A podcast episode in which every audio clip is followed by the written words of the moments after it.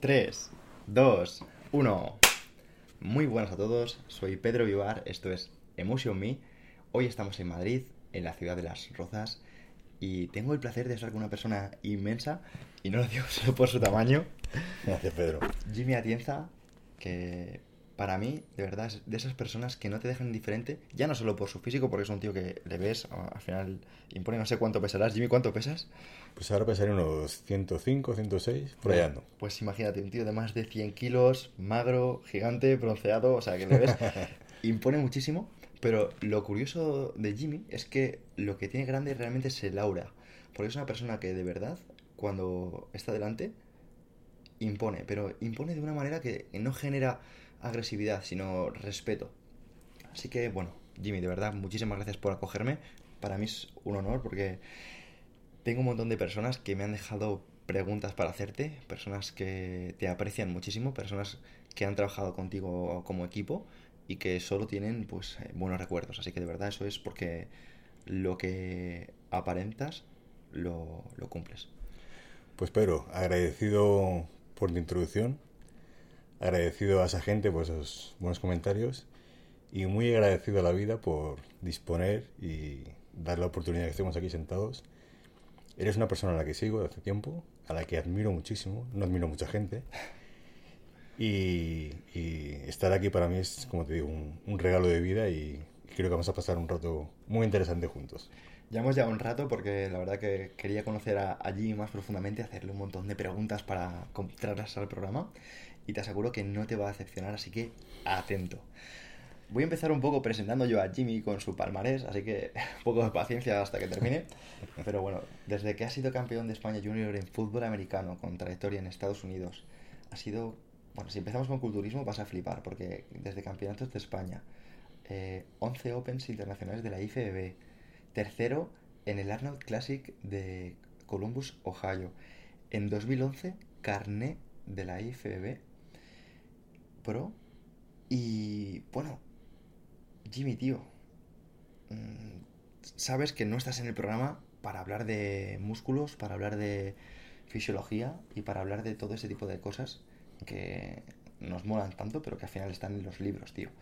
Yo te he traído aquí para desentrañarte a ti, para saber cómo piensas, para saber cómo funciona Jimmy por dentro, esas emociones y dónde lleva la ambición de la persona para conseguir esto y no menos o no más. Así que, tío, em, lo primero, una pasada tu trayectoria mm. y me gustaría pues hacerte la, típica pregunta que hago al principio de, a los entrevistados es ¿cómo te presentas a una persona que, que no te conoce, una persona que te está escuchando ahora mismo?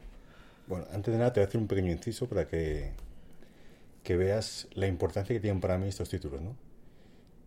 De estos títulos, de todos los que has dicho, no conservo ni un trofeo. Wow. Ni uno solo. Estás en mi casa Estoy viendo que aquí no hay ni un trofeo. Me, ha extrañado, pero digo, bueno, pues tendrá en otra casa.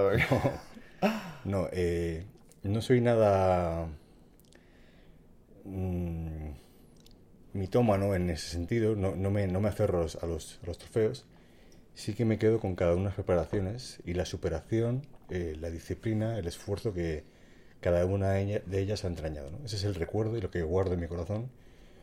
No, como te digo, no, no soy nada de conservar trofeos. Muchos de ellos, recuerdo una vez que en Galicia gané un trofeo, nos invitaron a comer, el, siendo el restaurante le gustaba el culturismo, se portó tan bien con nosotros que le regaló el trofeo, el tío flipaba.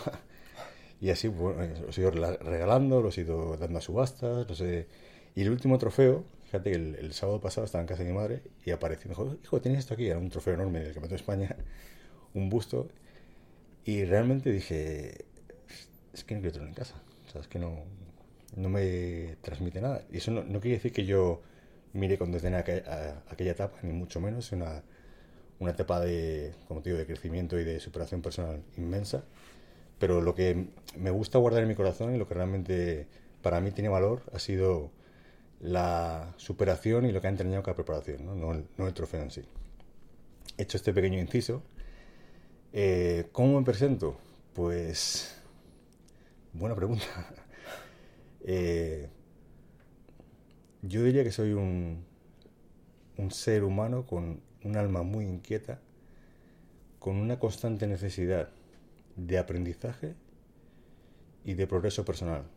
Hay gente que, como puedo, puedo sentir yo, como te veo a ti, con una constante necesidad de progresar en su vida.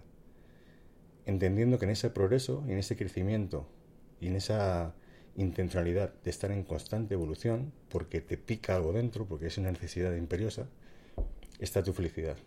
Y yo diría que la palabra que más me, puede definir o describir es como una, un alma inquieta, un alma muy inquieta.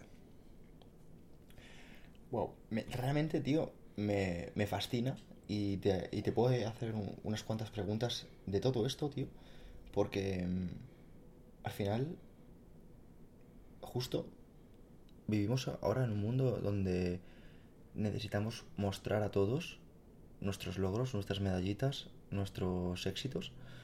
Y, y yo no sé si es porque a lo mejor eres de otra generación o un, pelín mayor que la mía, que realmente no has crecido con esa necesidad de, luces, de atenciones, o incluso que ya te has hartado de todo eso. Sí. Y me gustaría saber si es porque realmente tú ya has vivido todo eso y, lo, ya lo, lo desechas, o realmente es algo que lo has visto con perspectiva y dices, es que no tiene valor eso. Tiene valor lo que tú dices, ¿no? Los recuerdos, la preparación, lo que me llevó ahí. Absolutamente. Pues no es una cosa que se haya desarrollado ahora, es una cosa de, siempre, ¿no? o sea, suena un poco a, a, cuento chino, a filosofía barata, pero para nada. O sea, esto que tanto hemos escuchado, que la felicidad está en el viaje y no en el destino, es absolutamente verdad. Yo analizaba cuándo era feliz y yo era feliz cada día que yo me levantaba con ilusión por conseguir ese campeonato. Me levantaba a las 6 con un petardo en el culo o a las 5 de la mañana. Recuerdo más campeonatos. El campeonato de España que yo gané en el 2004. Yo trabajaba en el Homes Place como entrenador personal. Era la única fuente de ingresos en mi casa. Entonces, bueno, pues eh, tenía que mantener a la familia y tenía ese trabajo. Eh, trabajaban como portero de discoteca de jueves a, domingo y me preparé el Campeonato de España. Yo llegaba de mi casa, o sea, llegaba a mi casa de trabajar en la discoteca, me tocaba mi hora de cardio y lo hacía.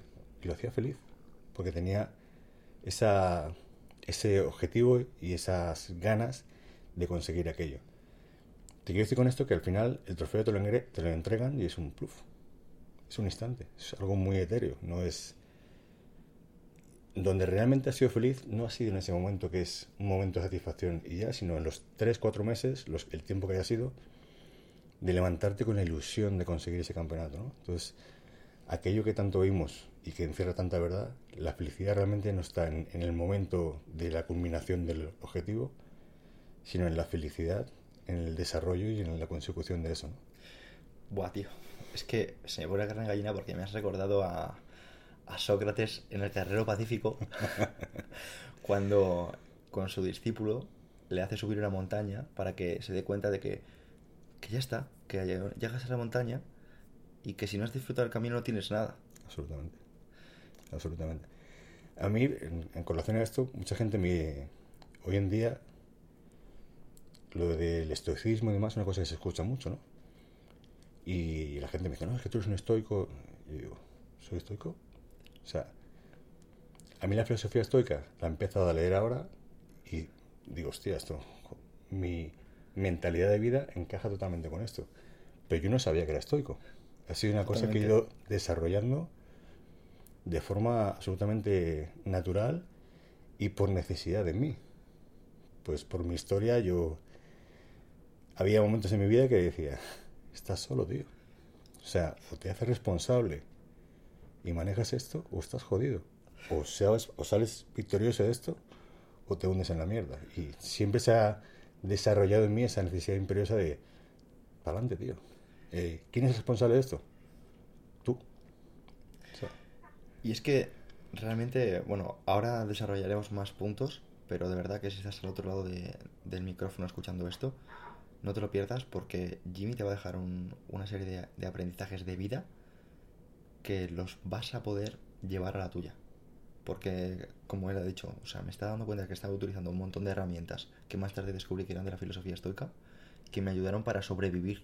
Claro, absolutamente. Entonces, también creo que es muy, muy interesante, muy beneficioso que esta filosofía que yo he desarrollando de forma intuitiva, o sea, ojalá yo hubiese tenido las herramientas de conocimiento que, hay hoy en día, ¿no? Y toda la información de, del estoicismo y de cómo gestionarlo de manera adecuada. Pues yo también soy consciente que en, algún momento me he pasado de rosca. O sea, no he sabido, es una persona que ha tendido un poco al extremo, ¿no? Y creo que una de las claves del estoicismo también es saber cuándo retirarte, eh, saber gestionar ese ímpetu, esa, esa, esa energía, saber eh, gestionarla de la forma adecuada. ¿no? Entonces, bueno, pues yo, eso, el, descubrir un poco el, la filosofía estoica, pues era como decir, hostia, pues si esto ha sido lo que yo he aplicado toda mi vida de forma natural, ¿no? De forma eh, instintiva.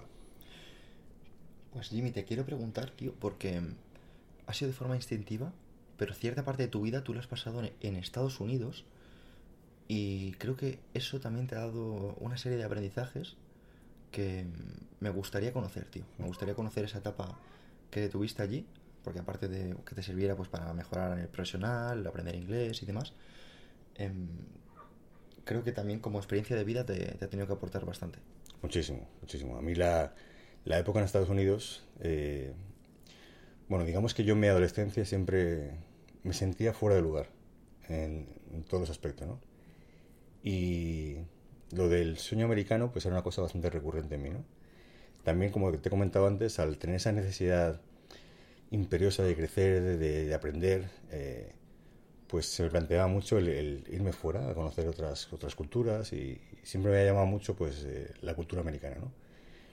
Y bueno, pues por, por medio de un cliente que yo entrenaba, que él trabajaba en el aeropuerto de Barajas, era militar americano, eh, conocí a un entrenador de fútbol americano que estaba aquí destinado.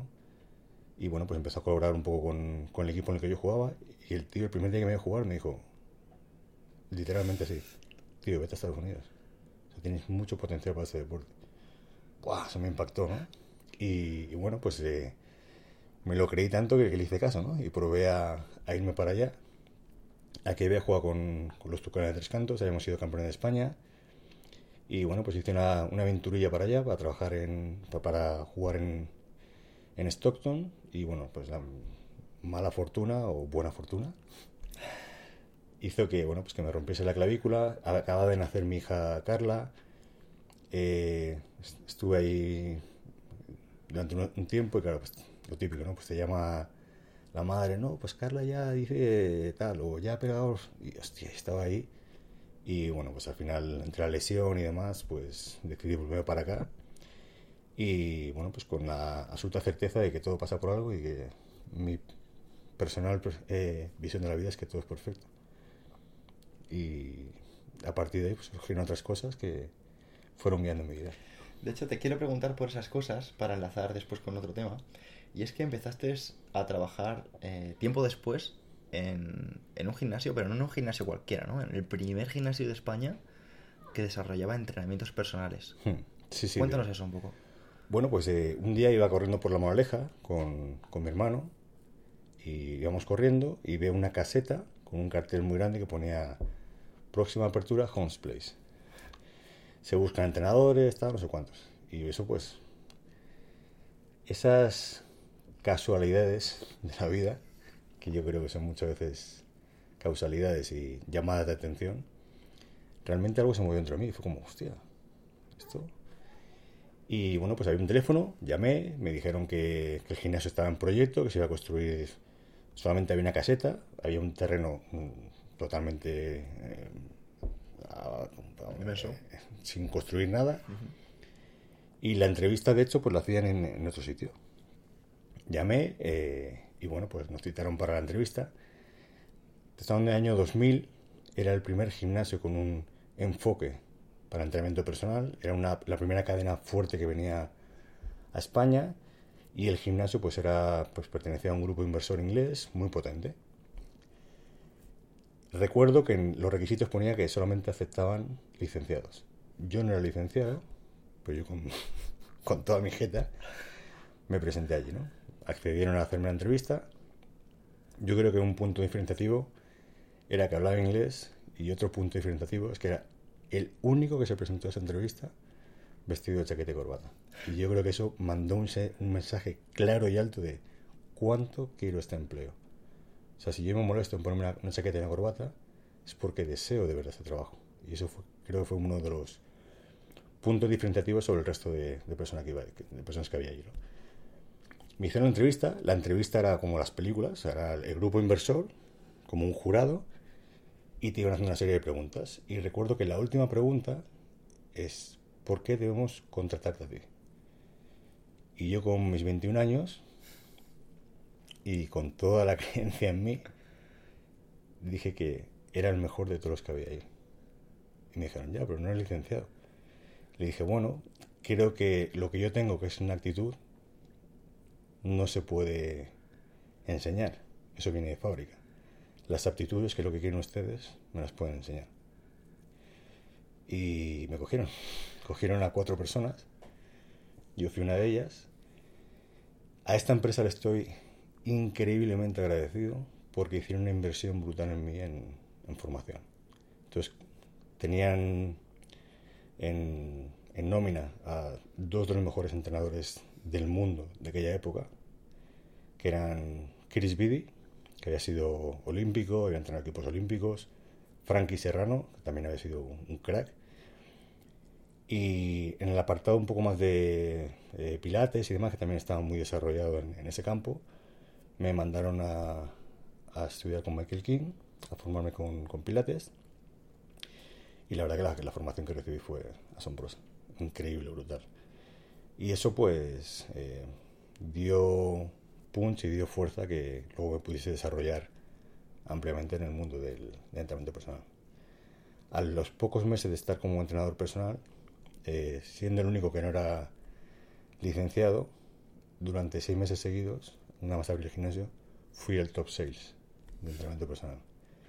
También creo que en ese, en, ese campo ayudaba mucho la, la, imagen. ¿no? Yo creo que cuando una persona quiere contratar a un entrenador personal, eh, que la persona tenga un físico potente o desarrollado, le transmite mucha confianza. ¿no? Pues el, mensaje que mandas es, hostia, si este tío ha hecho el camino, sabrá marcar a mí. ¿no?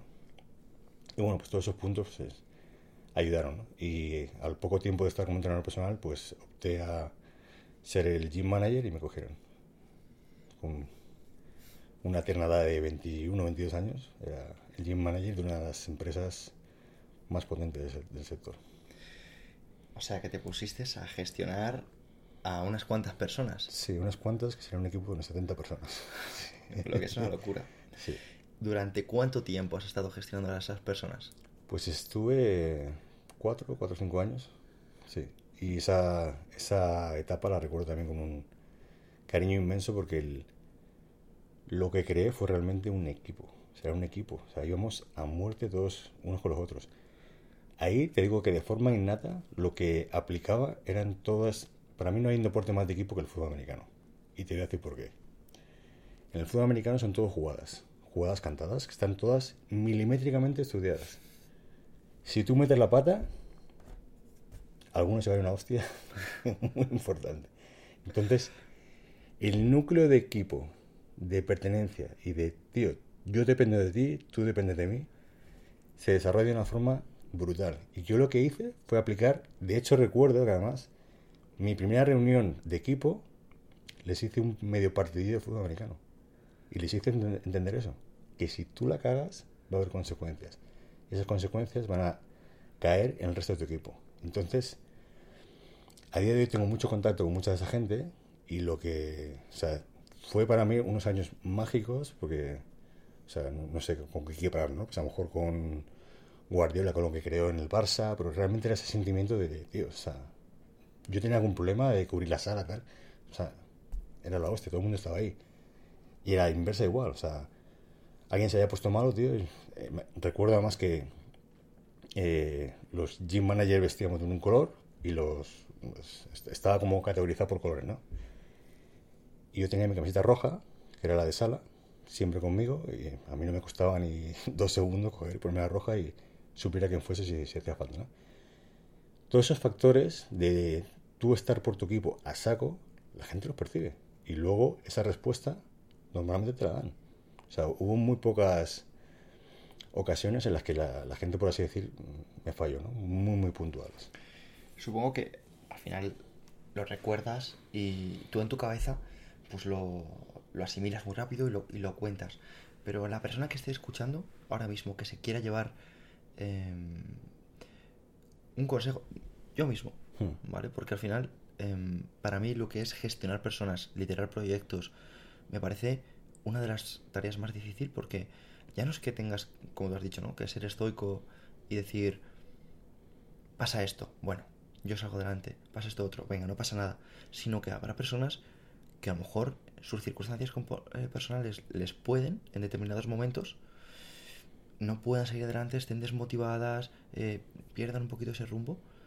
¿Cómo hablas con esas personas para motivarlas? ¿Qué consejos nos puedes dar a todos para cuando lleguen esos momentos decir, venga chicos, Lo más difícil del mundo es gestionar personas, porque estás gestionando emociones.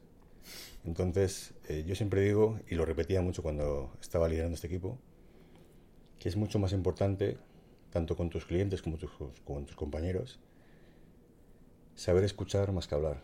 Y aparte la naturaleza sabe, nos ha dado dos orejas y una boca, o sea que hay que, hay que escuchar más que hablar. Y un factor importantísimo de, de un líder es el, el del escuchar. O sea, cuáles son los problemas de esa persona, cuáles son las limitaciones, cuáles son las inquietudes. También otro, otro factor importantísimo del líder, igual que el de un entrenador de cualquier equipo, es el de saber colocar a cada persona en su sitio.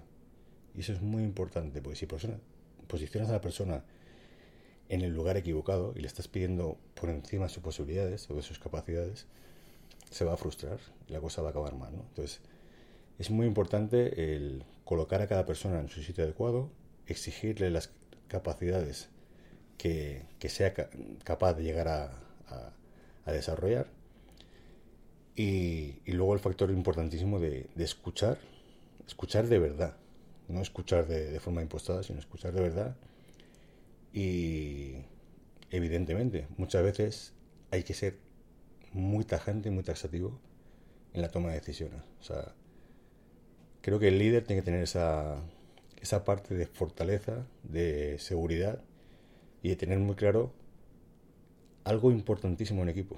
Y es que el bien común siempre tiene que primar sobre el bien individual. Y eso muchas veces la gente no lo entiende. No, pues es que yo creo, sí, sí, pues que lo más importante es el equipo, tío. Ese equipo de fútbol americano como hemos hablado antes, o sea, yo no te puedo dar a ti un trato de favor para que tú estés mejor si eso va a perjudicar al equipo. Entonces, el sentimiento de pertenencia es importantísimo en equipo. O sea, realmente el- lo que yo intenté crear en ese equipo es que cuando la gente se pusiese la camiseta con el logo de Hotplace, tío, decir, hostia, tío, esto es, me representa, tío. Entonces, igual que un, que un- que un equipo de fútbol. Y que la gente llevase eso con orgullo. Es complicado de crear, pero si lo consigues, tío, es algo mágico. O sea, mágico. Y, y un factor en que la gente a lo mejor lo- le suena un poco esotérico, a hocus pocus y abracadabra, es un tema de energía, tío, también. O sea, es mm, absolutamente de energía, de crear esa energía y el positivismo, el afrontar las cosas, que la gente ame su trabajo. Ya para concluir, el factor quizá más importante es el de la selección del personal, evidentemente. O sea, ¿y eso pasaba también por tus manos? sí, sí, sí, sí. Y yo ahí ¿Cómo filtrabas a la gente? creo que tengo un don para eso. ¿Cómo, filtra, ¿Cómo filtras a la gente? ¿Qué características ves? Porque esto me parece una pasada, tío. Mm. Se me pone la piel de gallina, tío, te lo juro. A lo mejor suena un poco... Mira, antes de, antes de continuar, por si acaso, yo es una cosa que solo comento en, en mis círculos cercanos, porque al final, eh, yo al final soy un personaje público, trabajo en gran parte pues a nivel mediático, y no lo suelo decir porque al final te pueden tachar de muchas cosas. Pero yo sí que creo en las vibraciones que transmiten las personas. Yo estoy. Te conozco, es la primera vez que, que estamos en persona, Jimmy, y es como si te conociera de toda la vida, tío. Me Sí. siento que estoy aprendiendo muchísimo y creo que es por también por la vibración que, que transmites. Siento como una, una misma onda. Creo que cuando tú hablas, yo estoy como. súper tranquilo y viceversa, no sabemos escuchar. Absolutamente. De hecho, o sea, al poco de habernos conocido, es que ya además de la ciencia, pues Bruce Lipton y otros científicos van demostrando que esa es la realidad, somos energía. Somos un montón de moléculas, con esas, esas moléculas y esas, esas, esas células tienen un voltaje energético y ese voltaje energético pues vibra una frecuencia y otra. Y, y no hace falta esa ciencia. Tú hay personas que estás con ellos cinco minutos y dices, hostia, tío, que, que vibra, ¿no? Qué, qué buen rollo, qué, qué- Sí. qué feeling. Y hay personas que estás cinco minutos con ellos, tío, y dices, "Buah, tío, o sea, Sí, sí, sí. me quiero virar. Totalmente. Entonces, no es, no es más ni menos que yo creo que es un tema de frecuencias, que hay gente que, encaja con tu frecuencia, te encuentras de puta madre, estás, en, estás a gusto con esa persona, y hay otras personas con las que no. Entonces, yo en eso creo, mucho no, muchísimo. Yo, yo he creído desde hace cosa de, de pocos años, porque siempre he sido bastante escéptico, pero cuanto más estaba leyendo, curiosamente, que se supone que tienes que ser más escéptico, más creía. Y hay un libro que a mí me, me cambió un poco el chip en este sentido, bueno, fueron varios, pero uno en concreto era de Napoleón Hill, Las leyes del éxito. Y, y ponía un ejemplo, Jimmy, que era, ¿por qué la gente es capaz de entender que hay redes inalámbricas que te comunican con todo el planeta a través de distintos aparatos que captan esas señales y que si tú tapas esas señales, por, no sé, porque estás en un túnel, porque estás en determinados sitios y dej- dejas de emitir esa señal y dejan de recibirse. Porque la gente es capaz de entender que esos dispositivos mandan las señales que les mandamos y no que nosotros también podemos mandar esas señales. Absolutamente. O sea, y es, lo piensas y es totalmente lógico. Y, ya- y- siguiendo con esa línea, en el 96, la Universidad Italiana, o sea, la italiana, con Ricolati, la escuela de, de Ricolati, precisamente hablaba de las, de las neuronas espejo y de cómo nosotros nos vamos transmitiendo esa- esas energías, esas emociones, como, como que mm, como que todo fluye de una manera natural. Absolutamente. Yo muchas veces digo que, o sea, fíjate que hemos empezado, cuando nos hemos conocido, hablando de personas en común, y tú has dicho en el vídeo, joder, ¿qué está pasando? Pues al final va a ser cierto eso de Dios los cría y se juntan, ¿no? Total. Que esas energías que vibran en la misma frecuencia se van atrayendo las unas a las otras, ¿no? Y yo de eso me, llevaba mucho de la, energía, ¿no? De qué me transmite esa persona. Evidentemente, el currículum cuenta. Bueno, te voy a ser honesto. Yo el currículum lo pasaba bastante por el forro. Tal cual. O sea, yo veía y me encantaba. Perfecto, vale, de puta madre. Pero yo contrataba, igual que eh, consideraba que era lo, lo correcto conmigo, que contratasen la actitud que yo tenía, que las actitudes se podían aprender, yo contrataba actitudes. Es más, yo en el lapso ese de tiempo, la persona que, me, que estuvo, eh, mi antecesor, pues contrató un perfil que estaba acorde con lo que la empresa le pedía. Que eran licenciados, eh, gente joven. Y yo, mis primeros dos meses fueron de completa lucha férrea con la directora del, del centro. Tanto es así que al final la directora dimitió. O sea, no, la película. ¿eh? Yo con mis 21 años, ¿eh? Y yo le planteaba y le decía, mira, pasa lo siguiente. Tú quieres crear un equipo de gente con hambre, de gente ganadora, de gente que esté aquí que- echando horas y sacando sesiones y captando clientes, gente con hambre. ¿Qué hambre va a tener un chaval de 22, 23 años que acaba de acabar la carrera, vive con los padres y quiere ganar dinero para sus copitas de fin de semana, la camisa nueva y poco más? Yo te invito a que cojamos padres de familia, gente extranjera, gente que necesite ganar pasta, gente con hambre. Y eso, pues, nos, nos requiere que abramos un poco el, espectro, el círculo, y que no sean necesariamente licenciados. Mi primer contratado fue un chaval que era polaco, que había sido subcampeón olímpico de 100 metros vallas. Estaba en Madrid sin un puto duro. La imagen era espectacular y el tío o venía, machos, a, a comerse el mundo. Pues eh, ese fue mi primer contratado y al, al poco tiempo fue top sales. Y en ese perfil fueron la mayor parte de mis contratados. El tiempo al final te da razón. En tres meses pasamos de 300 sesiones de entrenamiento personal a estar por encima de 2000. De locos. Claro. Entonces, claro, hay cosas que son incontestables, tío. Eso, pues, eh, fue un poco el, lo que llevó a que pues, la directora de entonces, pues, eh, abandonase, pues, porque en ese pulso, pues, los números daban la razón a quien se la daba, ¿no? Y ese fue un poco el, el perfil de gente que contraté. Cuando me has preguntado que, en qué me fijaba yo en, en eso, pues me fijaba en cuánto necesitaba la persona al trabajo. Y luego cuando ya la tenía en persona, a lo mejor suena un poco vano o clasista, pero ¿cómo viene vestida? Me fijaba en eso. Puede parecer una gilipollez, pero no lo es. A mí si un tío me viene en chanclas a una entrevista, ya me está mandando un mensaje. O sea, me la pela conseguir el trabajo. No te, estoy diciendo como... Yo fue, fue una cosa que me inculcó mi padre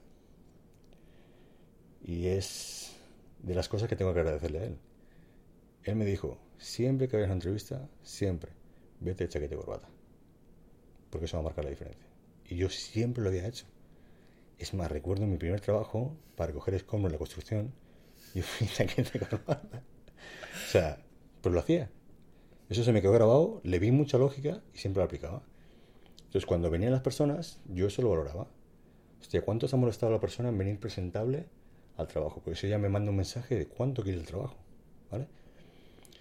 Luego, evidentemente, pues eh, valoraba la energía, cuánto yo sentía que quería el trabajo.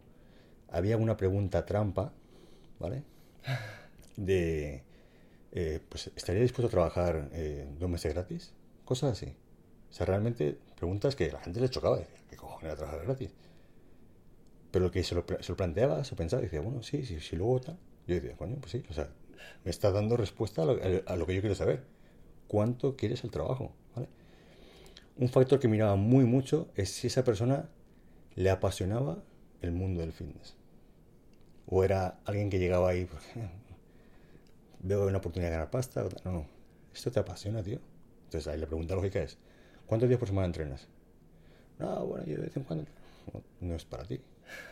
Todos los días, pues, tal. O sea, eran una serie de factores. La imagen era- en este mundo es importante. No que se fuese un Mr. Olympia, pero que transmitiese esa imagen de salud, de ejercicio, de cuidarse, de bienestar. Ese conjunto de cosas eran el que yo, yo miraba y aceptaba bastante. De hecho, tío, me, me encanta porque eso es dejar muy pocas cosas a- al azar. Es dejar todo lo que está en tu mano. Al final decías, Sí. este tío en circunstancias determinadas podría trabajar gratis. Este tío al final eh, entrena, le gustan los gimnasios, le gustan los hierros, suda. Sí. O sea, al final estamos hablando de que son preguntas que pueden parecer que no están, o sea, o que te estás metiendo en la vida de la persona, pero son necesarias al Sí. final para determinarlo. Absolutamente. El tema de la pasión, sin duda alguna, es ah, vital, ¿no? Que, que- que te guste realmente lo, lo que estás haciendo. Porque eso al final lo vas a proyectar, lo que vamos a dar energía. Si a mí me apasiona lo que hago, o sea, es que lo voy a, lo voy a, a, a traspasar a la persona que tengo entrenando.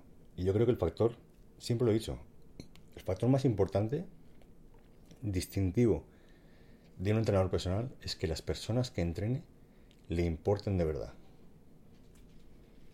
es absolutamente el factor clave. Para ti es una persona más, un número más, un cliente más. Cuando la persona que, tienes en tus manos, y yo lo llevo a rajatabla, ¿eh? yo cuando decido trabajar con alguien, ya se lo digo, además creo el compromiso con, con esa persona. De hecho, tienes fama de, de exquisito, me han dicho. Sí. No es exquisito, o sea, al fin y al cabo, me hago un favor a mí mismo porque estoy en un punto de mi vida en el que me puedo permitir elegir y me gusta, o sea, quiero disfrutar de mi trabajo. Y esa buena vibración, esa frecuencia, para mí es necesaria. ¿Vale? Entonces, que yo me encuentre cómodo en la primera entrevista, que vea que hay flow, que hay feeling, que hay rollo entre nosotros, para mí es necesario. Porque creo que ese- esa misma frecuencia y esa misma vibra va a ser necesaria para crear el proyecto tan maravilloso de llevar a cabo una transformación física que no es solo física, como tú bien sabes. Me, me gusta muchísimo y quiero ir por allá. ¿Qué necesita una persona para tener una transformación física? ¿Que ¿Hay algún truco en el fitness? ¿Cómo, cómo va eso, tío? Pues un factor básico y necesario es el, el deseo, un deseo auténtico y real, que los porqués sean los adecuados. O sea, yo... ¿A qué te refieres con los porqués? Por ejemplo, yo de un tiempo a esta parte eh, no llevo competidores. ¿Por qué? Porque el objetivo de un competidor suele ser un objetivo puramente físico y en el que su único fin es llegar a tal fecha, en tal estado de forma y, conseguir ganar el trofeo, ¿no? Y esto no es un juicio, ¿eh? para nada. entiendo perfectamente eh, a esas personas que tienen ese sueño, que tienen esa, esa inquietud o esa ambición. Pero a mí me motiva más el proyecto de vida de una transformación física por otros motivos. Entonces, me motiva mucho más conseguir una persona que no tiene cero adherencia al ejercicio, consiga adherirse al ejercicio físico. ¿Por qué? Porque eso va a ser una diferencia de vida brutal en su vida. Me motiva más una persona que tenido problemas con la bulimia, que tenido problemas con trastornos alimenticios, el conseguir que tenga una estabilidad emocional en sus hábitos alimenticios y consiga pues, ese punto de equilibrio y de felicidad en su vida.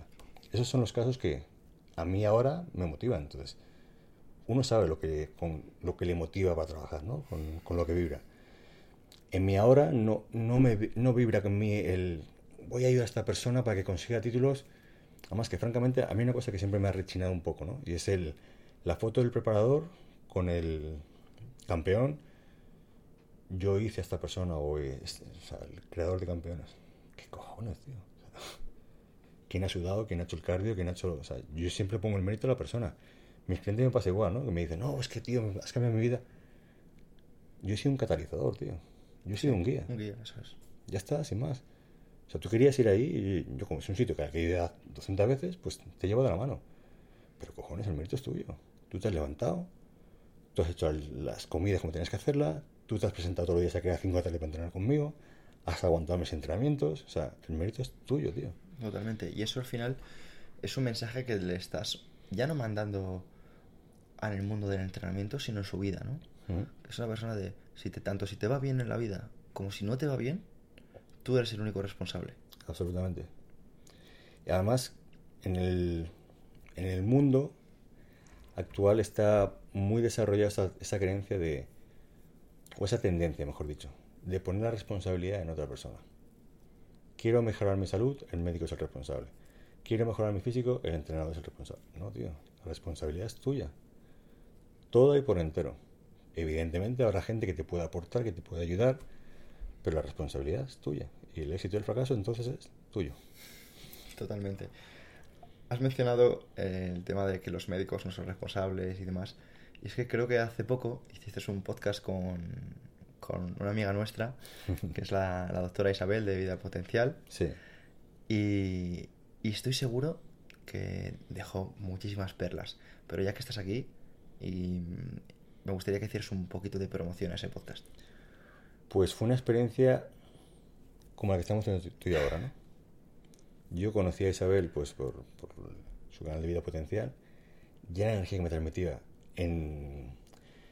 Eh, a través de la pantalla era brutal y en persona ya de fuera de, la de Dios, tío. O sea, me pareció una persona increíble, con una energía, una vibración brutal, o sea, maravillosa, sin más. Y en ese regalo de la vida, de, compartir, además fue algo... Yo creo mucho en la intuición. Cuando algo está así, ¡pam! Hay que, hay que hacerle caso. Y yo lo estaba viendo y digo, hostia, tío, sería brutal una entrevista con esta, con esta, doctora. La escribí, al día siguiente me respondió, encantada Jimmy, sería maravilloso. Hostia, qué fácil. Pues mira, déjame que diga una cosa a todas las personas que están escuchando esto. Yo llevo dos años detrás de la doctora Isabel. He quedado con ella un montón de veces. Ha venido a mi casa. Es decir, nos llevamos muy bien. Nos hemos bañado en el mar varias veces. Nos llevamos muy bien. Pero todavía no he conseguido sentarme con ella a grabar. Así que imagínate si, si es el destino, si lo habéis grabado de un día para otro. Tío. La entrevista creo que sale el día 6 y creo que va a ser increíble. O sea, que a la gente le va, le va a encantar. Personas que tengan la posición, como tiene Isabel, que es una médico, que, que la valentía, la palabra es valentía, tan brutal de ir un poco en contra de todo lo, lo dictado, de lo políticamente correcto, de del un poco cómo está orquestado todo el, sistema y tener la, valentía de, exponer su opinión, de exponer su, su voz y, demás, creo que es maravilloso para, para el mundo en general, ¿no? Y yo animo a, todo el mundo a ver esa entrevista porque creo que lo que va a beneficiarse de lo, que se va a llevar la gente de, de, esta maravillosa mujer, esta maravillosa médico, es, es maravilloso. Sin ninguna duda. Tengo un montón de ganas de, verlo. Me gustaría que habláramos, tío, porque al final no se habla de, de, lo fuerte que estás, no se habla de, ese aspecto que tienes intimidador cuando no se te conoce. Y, eso de las primeras impresiones contigo o de las personas que a lo mejor aparentan un poco así, nos, nos suena mucho a etiquetas, tío. Hmm. Al final, eh, tú has dicho, yo no me he quedado ni con los títulos de, todo lo que he ganado, porque tampoco te etiquetas como culturista. De hecho, ahora estás más centrado en el boxeo. Veo que tienes aquí hasta un, cuadro de Mohamed Ali. Y me gustaría que me hablaras, tío, de cómo nos limitan las etiquetas, tanto como cuando nos la ponen los demás, hmm. hasta cuando nos las ponemos nosotros mismos. Absolutamente. a mí me encanta observar a los bebés. Ya que tengo una, una bebé de casi dos años, ves a los niños en esas edades y ves la maravillosa pureza, esencia y falta de prejuicios que tienen. Entonces la pregunta es, ¿en qué momento compramos todo eso, tío? ¿En qué momento compramos toda esa retaila de etiquetas, de prejuicios, si esta persona es así, tiene que ser, así, si es... Eh, ya más, más allá, eh, el pecho, para que sea bonito, tiene que ser así o asá, el culo tiene que ser así o asá, lo, lo bello es esto, lo políticamente correcto es esto. O sea, ¿en qué momento nos empezamos a, a desvirtuar como seres y a, a, llenar nuestra cabeza pues, de todos esos prejuicios y de, de, etiquetado de las personas? ¿no? Pues eso tiene. Es muy curioso, macho, y, y tiene aún más valor porque al final tú has sido una persona que has sido más valorada por tu físico que por tu intelecto o por tus emociones. Por, digo, por, la, por el público. y que tú seas una persona que al final tengas ese top o esa manera de destacar y digas, es que eso mm, no tiene por qué ser así. Claro. Dice mucho, tío. Hmm. Evidentemente, pues es un, lastre, como te digo, venimos sin él, lo compramos en algún momento y en el que creo que es muy beneficioso para la persona deshacerse de ello. El quitarse las gafas del juicio y del prejuicio y dejarte realmente llevar y guiar por la esencia de la persona. Entonces, lamentablemente los estereotipos se crean con un motivo. Entonces, sí que es cierto que en, mi mundo, en el mundo del culturismo, pues hay muchas veces personas que cumplen ese patrón y alimentan ese, ese estereotipo. me acaba de venir a mí, yo ahora mismo, ahora estoy haciendo algo de televisión. Y muchas veces me llaman para hacer televisión que no encaja dentro de mis principios o valores y que se ve que buscan potenciar ese estereotipo. Y yo lo que quiero, yo adoro el culturismo. Lo amo el culturismo. O sea, realmente me ha aportado tanto y yo lo que quiero es dignificar mi deporte. El que ha sido mi deporte. Entonces, intento hacer las cosas que dignifiquen a mi deporte. Y mi deporte no es un deporte de esteroides, anabolizantes, gente agresiva, gente chunga, mal vestida, sin educación. No, mi deporte, pues como bien representó Arnold, se puede ser un tío muy fuerte, educado, culto, inteligente. Se puede ser un caballero. Exactamente. Se puede ser un caballero, un señor y ser culturista. ¿Por qué no? También por eso me encanta romper todos los estereotipos y los paradigmas. Por eso me gusta hacer otras actividades que no sean puramente culturismo. Puramente culturismo. Me gusta abrir los ojos a los chavales que están entrando el culturismo de que eh, entiendan que se puede combinar con otras disciplinas deportivas y no va a contrarrestar otra visión del culturismo, ¿no? otra... Totalmente, pues y además el propio Arnold hacía otras disciplinas. Sí, sí. Cuando, cuando estaba hacía, creo que, eh, no sé, eh, baile o un tipo de baile que en, en UCLA. Hmm. Hacía como aprendizaje para posar mejor. Exactamente. para- hacía algo de ballet y demás. Y su compañero de entrenamiento, Franco Columbu, Ujú. fue campeón de Italia de boxeo, practicaba boxeo. Y, Y powerlifter también, Sí, ¿no? Strongman. Exactamente. Y el vídeo para Pioneiro es curioso porque ves saltar a la comba y el tío salta a la comba como Una máquina. una máquina. Pegar saco de puta madre, es un tío súper ágil. Entonces que, que la gente, tanto fuera del culturismo hacia el culturismo y la gente del culturismo hacia afuera, creo que hay que flexibilizar un poco las mentes y expandirlas. ¿no? Yo la, la rigidez y la estrechez de mentes no, no creo Totalmente. que sea positiva. Sobre todo porque al final, eh, yo lo que estoy viendo, tío, porque al final eh, he regentado un gimnasio muchos años, que se olvidan de lo que justo has dicho al principio del podcast, de disfrutar el proceso, van pensando en el resultado. Y eso les lleva a, para cualquier cosa, Jimmy, porque la gente habla de fármacos y los lleva solo al culturismo. Sí. Pero yo he visto mi deporte, que es un deporte nuevo, es un deporte pues más de que, que estaba o que nació más enfocado pues, a, a- a que todo el mundo pudiera entrenar rápidamente en una hora, que es el CrossFit. Como la gente también utiliza Brutal. sustancias hasta arriba, pero pero ya no para ganar una IFBB o para ganar para ir a un com- una competición en la playa. Sí. Y dices, Dios, que mm, esto se trata de que lo hagas dentro de 20 años. Y estás pensando en, en este año. Sí. Y ya está. ¿Y sabes lo peor, macho? Yo lo- lo- para mí lo peor es que muchas de esas personas, por desgracia, no se dan cuenta de lo influyentes que son. Sí. Son súper influyentes, tío. No, no, no digo influenciables, digo influyentes, tío. Porque he visto gente que, que a lo mejor, imagínate, no tiene una cantidad ingente de seguidores en redes sociales, súper influyente, que a- con determinado comportamiento influía a chavales de 15, 16, 17 años que creían que la vida era eso.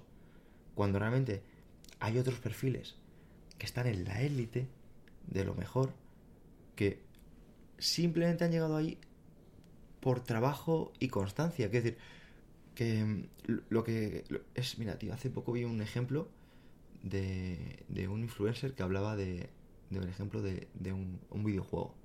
Era el GTA. Y el chico ponía el ejemplo de que cuando tú te pasas una misión en la que has estado dos días, has, estado tres pantallas, no sé qué, y consigues un coche o una mansión, dices, guau, ¿cómo me lo he pasado? Buah, y sigues así y avanzando y avanzando y avanzando. Y disfrutas una pantalla y dices, guau, me, buah, me ha costado un montón, he estado tres días hasta que conseguí esta pantalla. Pero llega un momento que consiguen un hack, un hack para que no sepas, como un truco, ¿Mm? en el que les da la, la posibilidad de tener dinero infinito. Entonces, de manera automática, tienen esa casa, tienen ese coche, tienen ese aeropuerto con aviones ¿Mm? y tienen acceso a todo. Y se lo pasan genial un día. Claro. Y a la semana ya ese juego ya es un rollo. Porque la gente se olvida de, de lo importante que es el sufrimiento, el camino, tío. Claro. O sea, que tú, tío, yo creo que eres un ejemplo de, de precisamente de esto. Es decir, mis trofeos simplemente representan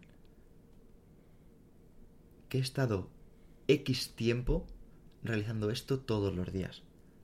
Y, y tío, eh, lo bueno que tienes tú, macho, es que para mí es la base del estoicismo, es que abrazas el destino, sea lo que sea. Eso es un técnico que más tarde acuñó Nietzsche, que es Amor Fati, y es... ¿He ganado? No lo sé. ¿He, he perdido? No lo sé. Pero he dado lo mejor que tengo. Absolutamente. Yo fíjate que eh, te voy a ser completamente honesto. Yo aquí, como hago mis podcasts, siempre me gusta despelotarme, ¿no? Durante mucho tiempo de mi vida, mucho tiempo de mi vida, sobre todo en mi adolescencia, tío, yo me preguntaba por qué, tío. Y también te preguntaba, Dios, ¿cómo es tan cabrón, tío? ¿Cómo es tan hijo de puta? Pero me tiré esto, tío, ¿cómo, cómo, por qué, por qué, por qué, por qué? Y hoy, en mi, hoy, mi ahora, tío, digo, ¿y por qué no, tío? ¿A quién coño sugerías para que le pasase eso? O sea, eso está pasando con un por qué y un para qué. Y era perfecto, tío. Y en mi ahora abrazo todo aquello con tanto amor, tío. No digo lo acepto, no, no. Lo abrazo con amor, tío. Y doy gracias por ello. Jimmy, para que no lo sepa, porque esto a lo mejor no lo ha contado en este podcast, eh, sufrió problemas muy serios del corazón. O sea, problemas que, bueno, mejor que tú no lo va a contar nadie. Sí, yo en el... A ver. Fíjate además que dos de las personas que más admiro... bueno, admirar quizás tampoco sea la palabra. no sé. Con las que más he vibrado. Que son... em, ¿Cómo se llama este hombre? City Fletcher. ¿Sabes quién es? Sí, hombre, el de Motherfucker. Sí. Y David Goggins. Cuando yo leí el libro de David Goggins, muchos de los capítulos te decía, te lo juro que literalmente me corría un, un escalofrío por la espalda. Pues era, era como leer el libro de mi vida, tío. O sea, había un mogollón de imágenes y de momentos, tío, que, que decía, ¡fuah, tío! O sea, parecen vidas paralelas, tío, o sea, acojonante. Y City Fletcher también, en muchos momentos de su historia, digo, hostia.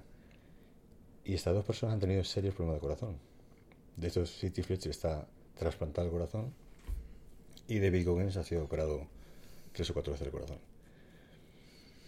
Yo una de las conclusiones que pasé en mi proceso de, de la enfermedad cardíaca, yo no sé por qué tío, tiene el 10 días, tío. O sea, yo sé que esto ha sido causado por emociones. Totalmente. Y estaba convencido, tío. O sea, era una... No sabía de dónde, tío, pero tenía esa certeza. Y yo sé que esto ha sido, pues... eh, mi corazón, tío, no, no, no aguantó más sufrimiento. tío. No, no, ha petado. No he podido más. Entonces leí Hammer, varios médicos que tenían tratado sobre las emociones y eh, pues el, el desarrollo de enfermedades. Y bueno, eh, para hacer la historia corta, a mí el veredicto médico era que mi corazón era imposible que mejorase. Estaba en una funcionalidad de un 24%. Eh, cuando yo le pregunté al médico eh, qué tan mal estoy, ¿podría hacer algo de ejercicio? Me dijo, mira, te voy a ser muy claro, no vas a poder ir ni hacer la compra solo. Esas fueron las palabras del médico, literales. En mi cabeza, como yo tenía esa certeza de que las emociones habían causado esta enfermedad, mi intuición me decía que si yo sanaba todas esas emociones, toda esa cantidad de odio, de rencor, de putrefacción que había en mi corazón, y perdonaba, y más, aún, más importante aún, me perdonaba a mí mismo, eso iba a empezar a sanar. Este mensaje tengo que lanzarlo con mucha responsabilidad, porque eso fue mi experiencia. ¿Vale? Esto no quiere decir que la gente que tenga problemas eh, diga, no, pues yo voy a sanar mis emociones y me voy a curar. Cada caso es un mundo, cada vida es un mundo, cada... eh, Y voy a un poquito más allá para, para respaldar lo que estás comentando. Es que muchas veces puede ser que sean in- inconscientes esos rencores, mm, o eso, o ese odio, o esos malestar. Sí, sí, sí. Porque. Y esto es que es muy curioso, ¿vale? Pero. Hay, yo me encontré con una persona que me dijo. Era un osteópata, me decía. ¿Te duele? Cuando no me acuerdo si era un dolor de codo o de hombro. Creo que era de hombro. Dice, ¿estás teniendo problemas con, con una relación de, sentimental? Yo le dije, sí, pero ¿qué tiene que ver esto? Decía, no, por saberlo. Sí, sí, Y, y era como... sí. Y, y cuanto más hablo con ciertas personas que en lugar de ver, como te digo, Sálvame o películas, se centran más en otro tipo de, de- enseñanzas, más resuena esto, tío. O sea, como lo que vivimos tiene reflejo en nuestro cuerpo. Y, y a lo mejor la persona que esté escuchando esto lo va a entender un poquito más con un ejemplo que es nuestro sistema inmunológico. ¿Cuándo va a estar nuestro sistema inmunológico mejor? Cuando estamos tranquilos, cuando estamos mm, sanos porque hacemos deporte, porque estamos bien, o cuando estamos estresados, que incluso hay gente que hasta estresada se le cae el pelo. Sí, sí. O sea, ¿por qué estás estresado? Tienes la tripa revuelta y no te va a afectar otras partes del cuerpo, otras emociones. Absolutamente. Mira, en, en todo ese proceso de, de la búsqueda de la sanación y demás, yo estudié mucho, contacté con él, fui a conferencias de él Enrique Corbera, si sabes quién es. Este señor tiene un tratado sobre la biodescodificación. Y él defiende que toda enfermedad tiene un origen emocional. Entonces, pues, dicho así, pues, evidentemente es una abracadabra, hocus pocus.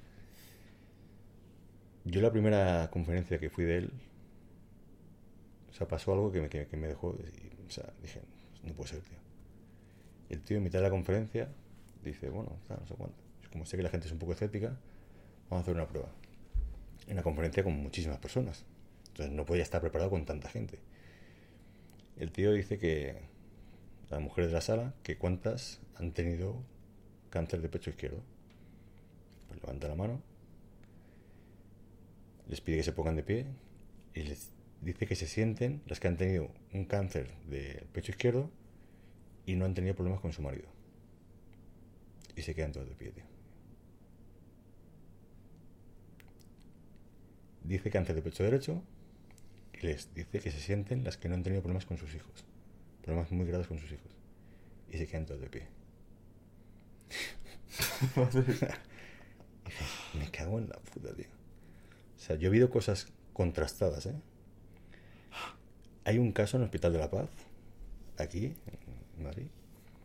Dos señores con nombres muy comunes, no recuerdo el nombre. José Sánchez. Uno tiene un cáncer de estómago y otro tiene una úlcera. Confunde los expedientes, es un caso documentado, ¿eh? Confunde los expedientes y al que tiene el cáncer le dice que tiene una úlcera que en una semana va a estar bien. Y al que tiene la úlcera le dice que tiene un cáncer y que en tres días va a morir. Dicho y hecho, tío. Entonces, ¿cuánto influyen las emociones y cuánto influye el mensaje que tú le mandes a tus células? totalmente, tío. Entonces, podemos seguir creyendo y pensando que esto no tiene ningún ninguna ningún peso o yo creo que tiene un peso brutal yo soy prueba de ello. O sea, donde yo estaba completamente desahuciado, hasta el punto, como digo, que es que a mí a los 15 días de estar en el hospital, me proponen de forma muy insistente que me tienen que poner en la lista de trasplantes de corazón. O sea, tan mal estaba mi corazón. Durante un proceso muy largo, muy largo, que no voy a detallar, o sea, de constantes días, momentos, para mí fue, o sea, la enfermedad del corazón fue lo mejor que me pasó en mi vida, tío. Lo mejor que me pasó en mi vida. Fue el, el, el toque de atención de la vida y quitarme todo ese lastre de mierda de putrefacción que tenía encima y empezar a vivir, tío. O sea, lo mejor que me pasó. Y todo esto viene porque empiezas a valorar cada puto segundo de tu vida, tío. O sea, cada día me levantaba y decía, joder, tío, Dios. Gracias, macho. Te, entiendo, macho, más de lo que imaginas. A mí pasa algo curioso también, tío. Yo, cada vez que voy al baño o que tengo relaciones o algo así, te juro, Jimmy, tío, que yo pienso, gracias vida por, por, por esta meada. Sí, sí, sí. Porque te lo juro que podría no estar haciéndolo, tío. Te entiendo perfectamente. Y la gente es algo que lo hace normalmente, que es... Y te lo juro, tío, es que está, somos tan afortunados, tío. O sea, por. Y, lo, y digo afortunados por, por valorarlo, ¿eh? que yo creo que tampoco es, va más allá. Es que no somos conscientes del regalo, tío. No somos, tío. O sea, del regalo de la vida. Eso como hemos hablado antes de. Mi pecho no es así, mis vicios no tienen pico, y estamos ahí, mis ojos no son azules. Tío, tienes la obra de ingeniería más perfecta que se ha imaginado, tío. La tienes, tío. Y luego ves a gente que le falta un brazo. Yo tengo un cliente que le falta un brazo, tío. Gente, tío. O sea, dices, pero tío, ¿en serio? O sea, qué poco agradecidos somos. Yo todas las mañanas, tío, todas. Una de las cosas que recuerdo de cuando estaba muy jodido era que era incapaz de hacer una bocanada de aire profunda. O sea, era incapaz de hacer. Yo solo, lo primero que hago al despertarme, tío. Y es, tío, gracias, macho. Otro día más, tío, otra oportunidad más. O sea, es acojonante. Entonces, que no sea necesario que la gente pase por algo tan traumático para que nos demos cuenta del, del regalo maravilloso que es vivir, tío. Puede ser que a la gente le falten motivos. Claro, a mí cuando me dicen falta motivación, tío, estás respirando. Claro, porque tú has estado sin respirar y eso lo ves. Claro. Yo lo, lo que veo a veces es como que te faltan motivos. Yo digo, creo que te faltan motivos porque lo das todo por hecho. Lo das todo por hecho. La gente da por hecho todo, tío. O sea, yo veo gente joven que trata mal a sus padres. Lo que no saben es que ya han cubierto el 80% de lo que sus padres van a estar vivos. Y, y lo que no saben es que sus padres van a morir. Van a morir. O sea, te estás pensando en que tú estás en tu vida, estás con tus colegas, que tu novia no te habla, no sé qué, tal. Y no sa- Y ay, a mí se me, se me, Sí, tío, sí. me- me Aparte, no sé si te pasará a ti, macho, pero eso que haces, ese modo de celebrar la vida, esa gratitud, yo es que la hago extensivo a todo, macho. O sea, yo abro el grifo, sale agua corriente, tío. y Digo, tío, tengo agua corriente, macho. Me monto en el coche, tío, y digo, tío, tengo un puto coche. O sea, pongo el aire. O sea, me paso el día dando gracias, tío. Total, tío. O sea, es, es un, es un estado ya constante de gratitud. Eso es. Porque como siempre hemos, lo hemos tenido, parece como que no hay que valorarlos, tío. Y yo creo que también pasa que las generaciones que hay hoy en día lo han tenido todo, macho. Sí. Lo han tenido todo tan rápido, tío. Yo vengo de una familia Sí. que mi padre es militar y el hombre me ha estado dando caña una cantidad y cantidad de veces de pues, lo que, de que le ha trabajado en el campo, de que le ha hecho marcha, de que, le ha hecho, que, que se ha tirado al mar con paracaídas, que cae- o sea, de cosas de, de decir, mm, he sufrido. Y, y a mí eso me ha hecho pensar, yo no sufrí una mierda, tío, si es que tenía una vida plácida, templada y tal. Y, y cuando yo, por ejemplo, tuve un accidente grave, la caída y tal, y me recuperé y lo mostré por redes sociales, la gente me decía, ¡guau, qué bra- bravo, tío! No sé qué. Y digo, pero que sí he hecho lo que tenía que hacer. O si lo, lo malo está en las personas que no han hecho una mierda, pero esto es el mínimo, no es nada, es el mínimo. Jimmy, tío, ¿cuánto de importante es el sufrimiento? Porque hablamos de, de valorar las cosas, pero ¿cuánto importante es sufrir? Yo creo que la vida se vive mucho más plenamente y eres mucho más feliz cuando eres un tío duro, tío. La vida es una hija de puta que te cae. Entonces, si eres un blandengue, tío, te va a dar por el culo una y otra vez. Y hablando en plata, cosas así. Entonces, la vida va a ser mucho más disfrutable cuando eres un tío duro. ¿Cómo te hace un tío duro? Practicándolo, tío. ¿Cómo? Sufriendo. Sufriendo. Entonces, tienes que voluntariamente colocarte en situaciones incómodas. Y no desde el punto que veo muchas veces. No hay que proclamarlo. O sea, no es. eh, me ducho en agua fría y todos los días lo pongo. O creo que hay una necesidad también muchas veces de, de exponer lo que haces.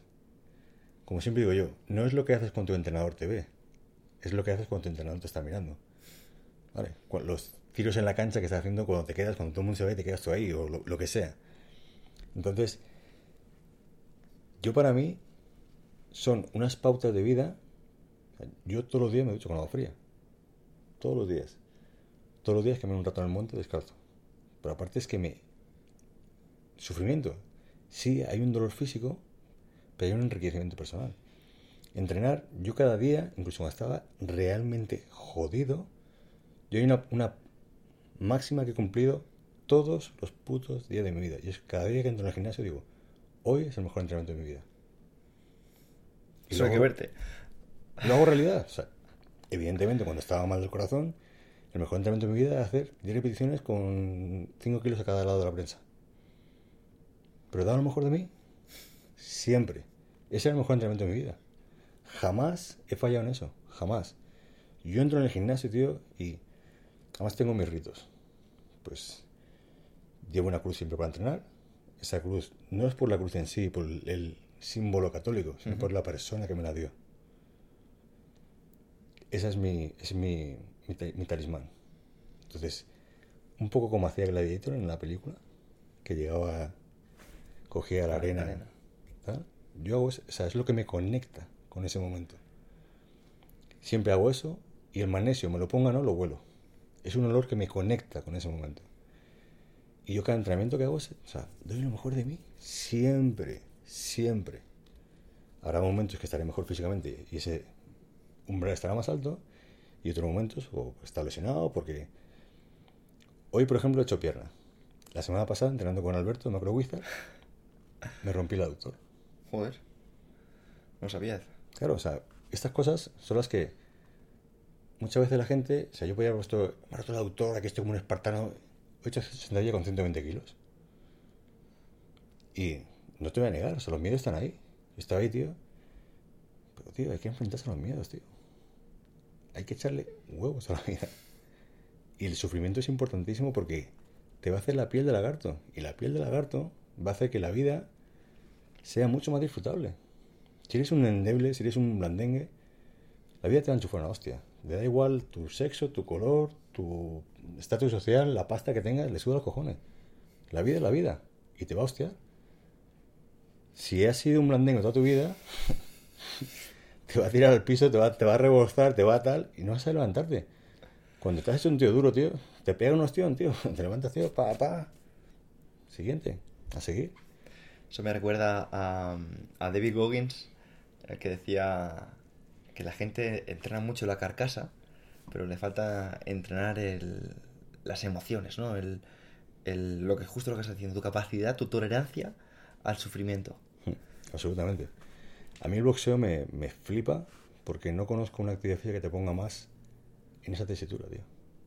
O sea, ese instinto primario de luchar por tu vida, no hay nada que lo equipare como el boxeo, tío. O sea, la fatiga física creo que es el deporte más demandante a nivel físico, sin, sin lugar a dudas. O sea, es, es extenuante con el plus añadido de tener un tío enfrente que te quiere hostiar. Cuando además ese plus es un campeón del mundo como Gabriel Campillo, pues la cosa se, pone, se pone más seria aún. O sea, es un deporte maravilloso lo que te digo, ¿no? Es el, el, saber mantener la frialdad, el saber mantener la templanza, el saber gestionar tus emociones, te dan una hostia, no, no, no templarte, sí. o sea, es un deporte muy estoico. Me gusta. Sobre todo si, si eres bueno, sí que es, es, bastante estoico, porque al final es lo que tú dices, de, de no reaccionar cuando Sí, sí, te están dando una paliza y buscar el momento. A mí me, me fascina tanto porque realmente pone en jaque todas mis, mis habilidades humanas, ¿no? O sea, no solamente físicas, mentales. Es un, es un juego mental. Es, es un, un- un deporte eh, totalmente estra- estratégico. Es como un ajedrez, ¿no? Tío, y me encanta porque mm, al final tú lo hablas desde la pasión del que ha sido aficionado X tiempo que de ahora se pone a practicarlo. Y me encantaría que dejaras un mensaje para todas aquellas personas que dicen, ya, pero para mí es muy tarde. ¿Dónde está escrito? ¿Quién lo ha dicho? ¿Dónde lo pone? ¿Por qué es muy tarde? Pero es que ya soy muy mayor. Sí, sí, sí, no, aparte, o sea, las limitaciones dónde están? En tu cabeza, tío. Entonces, ahí tienes dos opciones. Creerte ese mensaje, hacerle caso, o no creértelo. Y creer en lo que tu corazón te marca, te dicta. Si tu corazón te está invitando, tío, si hay un deseo, ¿por qué vas a frenarlo? ¿Dónde está escrito que eres muy mayor, que es muy tarde? Yo tengo un cliente de 72 años que es cojonante, tío. Cojonante. Acojonante hasta el punto que el señor pasó un cáncer. No dejó de entrar ni un puto día con el cáncer. La mejor forma física de su vida la tuvo con el cáncer Hostia puta. con 72 años. Luego te enseñan las imágenes, te ibas a flipar. Y el tío va con su bolsita, tío. Ya ves. O sea, entonces, esa gente es luz, es luz para el mundo. Igual que cuando yo estaba jodido, estaba enfermo, yo miraba casos de gente. Yo decía, él ha podido, tío. Totalmente. Estaba con un cáncer terminal y se ha sanado. ¿Por qué yo no? Totalmente. Entonces, todos esos mensajes limitantes, tío, ¿por qué tenerlos? Porque lo peor es como tú has dicho antes, ¿no? Si te lo crees, tus células se lo creen. Absolutamente. O sea, si tú crees que es muy tarde, es muy tarde. O sea, eso que decía en un vídeo Will Smith, tanto si crees que puedes como que no puedes, está en lo cierto. Y es la realidad. O sea, el poder de la creencia, hay un, hay un, libro de Bristol, que se, creo que se llama así, ahora que acabo la traducción un poco en, inglés, The Power of Belief, de Joe Bristol. Es así. Y el tío cuenta múltiples casos de gente de lo que el poder de la creencia, pues casos de gente en, campos de concentración, o sea, es brutal. Y yo, por ejemplo, o sea, también es otro de los factores que yo he, tes- testeado en mi propia piel, porque yo cuando, cuando enfermé, yo es que no, no daba lugar a dudas. Yo decía, tío, voy a de esta. O sea, yo sé que me puedo sanar. Lo sé, a ciencia cierta, tío, me voy a curar. Y aparte, el salto al vacío que yo pegué, ten en cuenta que a mí los médicos me decían, bueno, pues a partir de ahora, pues tu vida es de esta manera, tienes que tomarte pues, esta retaila de pastillas. ¿Hasta cuándo? Hasta el último día de tu vida. Y yo decía, tío, tengo 33 años, tío. El resto de mi vida va a ser un pastillero, tío, nada de ejercicio. Yo me negué a creer ese mensaje. No me lo creí. Totalmente, te entiendo, te entiendo a la perfección, te lo juro. Tío, em, habrá personas que digan, joder, macho, el mensaje de, de Jimmy va 100% conmigo, pero en mi caso no, no veo el boxeo, ¿no? no me llama el boxeo. ¿Cómo encontrar mi llamado? ¿Cómo encontrar qué es lo que es para mí? Yo siempre digo que tú no eliges a tus sueños, tus sueños te eligen a ti. Ahora está en ti si quieres escuchar o no. Porque muchas veces los sueños te están pegando la hostia en tu cara, pero mucha gente lamentablemente elige la zona de confort. Y creo que en la sociedad española especialmente tendemos mucho la zona de confort. Durante muchos años la gente ha buscado ser funcionario. ¿Por qué? ¿Quieres ser policía? ¿Amas ser policía? ¿Amas ser bombero? ¿Amas ser... No, ¿Cartero? pero es que es un sueldo fijo. Ya. ¿Qué cojones, tío? ¿En serio? O sea, ¿tú quieres que tu vida sea igual desde hoy hasta el día que te mueras? ¿Quieres eso? O sea, Que te pongan la etiqueta en la frente y ser eso de toda tu vida. exactamente. Yo es algo que tenía muy claro que no quería. O sea, pero absolutamente claro. Por eso también, yo sé, siempre la, gente de tu entorno, tu familia, pues eh, entienden lo mejor para ti como con las ideas que ellos tienen, ¿no? Pues cómprate una casa, com- ¿por qué? Si no, no- todavía no he encontrado ese lugar y yo diga, este es mi hogar. Pues seguiré viendo alquiler hasta que encuentre ese lugar. Y si no lo encuentro, pero no creo que sea beneficioso ni favorable el etiquetarse, tío. Las etiquetas son para ropa. Qué bueno. me encanta, tío. Joder, me, está flipando, tío. Y... y puedo preguntar mil cosas. Lo que pasa que quiero ahora enfocarnos en, en la cantidad de nombres o de libros que podrías dar, pero no en la cantidad, sino en la calidad. Que tú me digas, mira, tío, te voy a recomendar de todos estos temas que hemos estado hablando, de, como has dicho ahora mismo, el poder de creer, para todas esas personas que a lo mejor están en un momento en el que estuve yo hace, hace nueve años, de decir, estoy en una cama, me siento mal, no sé si voy a salir de esta. O sea, libros que tú digas, tío, yo he estado mal y a mí este libro me ha ayudado. Para que te hagas una idea, yo podría decirte, a mí un libro que me ayudó mucho fue La Rueda de la Vida de Elizabeth Kubler-Ross, que hablaba un poco de... El mensaje era, cuando la lección se aprende, el dolor desaparece. Qué bueno. Pues yo me acuerdo que decía, ¿qué coño tengo que aprender yo para que...? Porque yo, te juro, Jimmy, tío, yo vivía la vida que yo quería vivir y tal. Y la lección que, yo que al final aprendí era que lo único que importa es el amor. Y suena cursi, tío, pero te lo juro que es, es el amor, tío, te lo prometo que yo... eh, y otra que es, no estés en un sitio donde no le darías un abrazo a la gente que está en ese sitio. Joder, qué maravilloso. Qué bueno, qué potente, tío. Me lo apunto. Yo hubo un libro que. que marcó mucho mi. mi. mi nuevo yo y mi nuevo enfoque, que es el. el poder de la hora, de cartón. Y además recuerdo que fue el primer libro que leí cuando salí del hospital. Y lo leí en la playa de Saler, tío. Y digo, hostia, tío, cuánta verdad hay en esto, macho. No sabemos vivir el presente, tío. Estamos siempre viviendo o en la nostalgia, y eso pasa mucho sobre todo con la gente mayor. La persona que mira a, a mi cabeza, es- yo siempre que veía películas, escuchaba música, lo digo, o sea, como si fuese ahora, a mi padre. Ya no hay películas como la de antes. Ya la música no es como la de antes. Y pues la gente vive o en la nostalgia o en la ansiedad. No, tío, cuando tenga ese coche, cuando esté así de fuerte, cuando tenga esa piba, cuando tal, es cuando se- seré feliz. Y te pierdes el momento de la hora, tío. Es que además, coño, el presente es el presente, es el regalo. Y lo único que tenemos, tío. Ya está. Es que lo, mañana es una puta promesa. Y tú como yo sabes que la vida en un puto segundo es Desaparece, tío. etérea.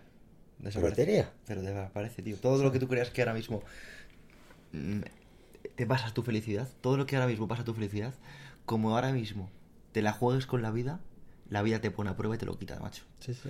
Por eso, tío, te juro que yo vivo desde la gratitud. Doy gracias a la vida constantemente por lo que me da, sea lo que sea.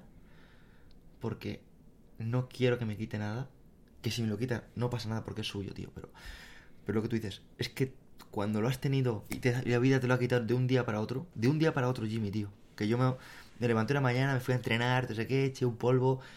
Y al día siguiente me dicen, te- me dicen, oye muchacho, no sé lo que te voy a decir, pero esto es lo peor que le puede pasar a un chaval joven.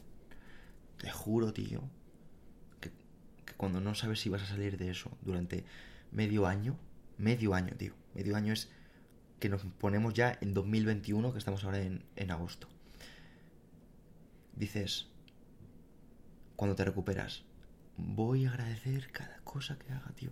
Y estoy aquí, Jimmy, y me siento que guste o no guste el podcast, que yo creo que va, va a gustar a, a cualquier persona que lo escuche, me estás regalando algo para siempre, tío. Y de verdad que te lo agradezco infinito. Pero es que el- eso que tú ves como un regalo, yo te entiendo. Pero es que el regalo es absolutamente para los dos. O sea, estos momentos de vida son mágicos, tío. O sea, son. O sea, que. ¿Qué se ha dado para que tú y yo estemos aquí sentados juntos, compartiendo esta vivencia, siendo consciente de que tú has pasado lo que tú has pasado y yo he pasado lo que, lo que yo he pasado? Entonces, yo siempre digo, macho, digo, cuando la gente todo lo simplifica, ¿no? No, tal, no sé cuánto. Tío, o sea, tú puedes creer que hay Dios, que no hay Dios, que, que todo esto es fruto de la casualidad. O sea, eres libre de pensar y creer lo que quieras, tío. Pero yo, mi sentido común me dice lo siguiente. ¿Cómo cojones va a ser todo esto fruto de la casualidad, tío? No me jodas, tío. O sea, ¿por qué yo te escucho los audios, tío, y algo se despierta en mí, tío? Hay vibración, tío. O sea, porque hay personas que te llegan, te traspasan, te, te, impactan, tío. Y, o sea, evidentemente, tío, para mí entiendo que hay un cierto orden orquestado por la inteligencia superior. Y aparte yo, pues, eh, por mis experiencias de vida, tío, yo he sentido esa presencia y esa, esa energía de una forma muy potente, tío. Muy potente. Te voy a ser 100% honesto. Yo he estado en el, o sea, no en el borde de la muerte, yo he estado en el otro lado. A mí me metieron las palas tres veces. Yo no he visto la luz ni todo eso que cuenta la gente. ¿no? Y para mí el momento ese no fue dulce, ni mucho menos. Pero entiendo que, que hay una energía, una, una fuerza que, que en cierta manera pues eh, guía nuestros pasos, ¿no? Y hace que confluyan las energías cuando tienen que confluir, en el momento perfecto, y al final, yo es que además, siempre digo en los podcasts, cuando yo hablo de Dios, no es el Dios que nos han vendido, no es... Yo pongo esa palabra por ponerle alguna palabra, pero para mí Dios no es el, el- el tipo de barba blanca que está ahí en el cielo diciendo sois los pecadores, vais al infierno, hijos de puta, vais a morir todos. No, para mí es una energía, tío, y es una energía, una energía que siento sobre todo en la frecuencia del amor, tío. ¿Sabes? Y yo esa energía la, la he sentido, tío. O sea, yo en el hospital, pues por las circunstancias que tuve, yo fueron casi tres meses solo, tío. Totalmente. Solo en Valencia no había, o sea, pasó lo que pasó, mi, mujer de- en aquel momento se tuvo que ir, o sea, estaba solo. Yo sentía esa presencia, tío. A lo mejor era fruto de la... No lo sé, pero yo sentía esa presencia. Eh, Entiendo, tío. Yo, yo he sentido esa presencia también. No a lo mejor de esa manera cercana a la muerte, sino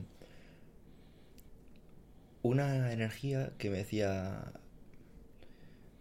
pase lo que pase, todo está bien. Joder, tío, se me acaba de poner los pelos de punta. Te lo juro, tío. Porque lo que yo sentía, tío. O sea, yo sentía, tranquilo, va a estar bien, tío. Y te juro por Dios que lo creía, tío. Es que no lo escuchaba. Y me estaba diciendo el médico que estás jodido, te vas a morir, tío. Estás, estás mega jodido. Te van a trasplantar el corazón. Tranquilo, tío, va a estar bien. ¿Sabes? Y va esa, esa voz iba totalmente en contradicción con los mensajes que me estaban mandando, tío. O sea que te entiendo, amigo. Total. Jimmy, tío, eh, te podría estar, como te he dicho, haciendo un mogollón de preguntas, un inter- interrogatorio, pero me quiero quedar con un mensaje que quieras dejar a, la gente. Bueno, eh, de un tiempo a esta parte en mí se ha despertado la inquietud, más que la inquietud, la necesidad, ¿no?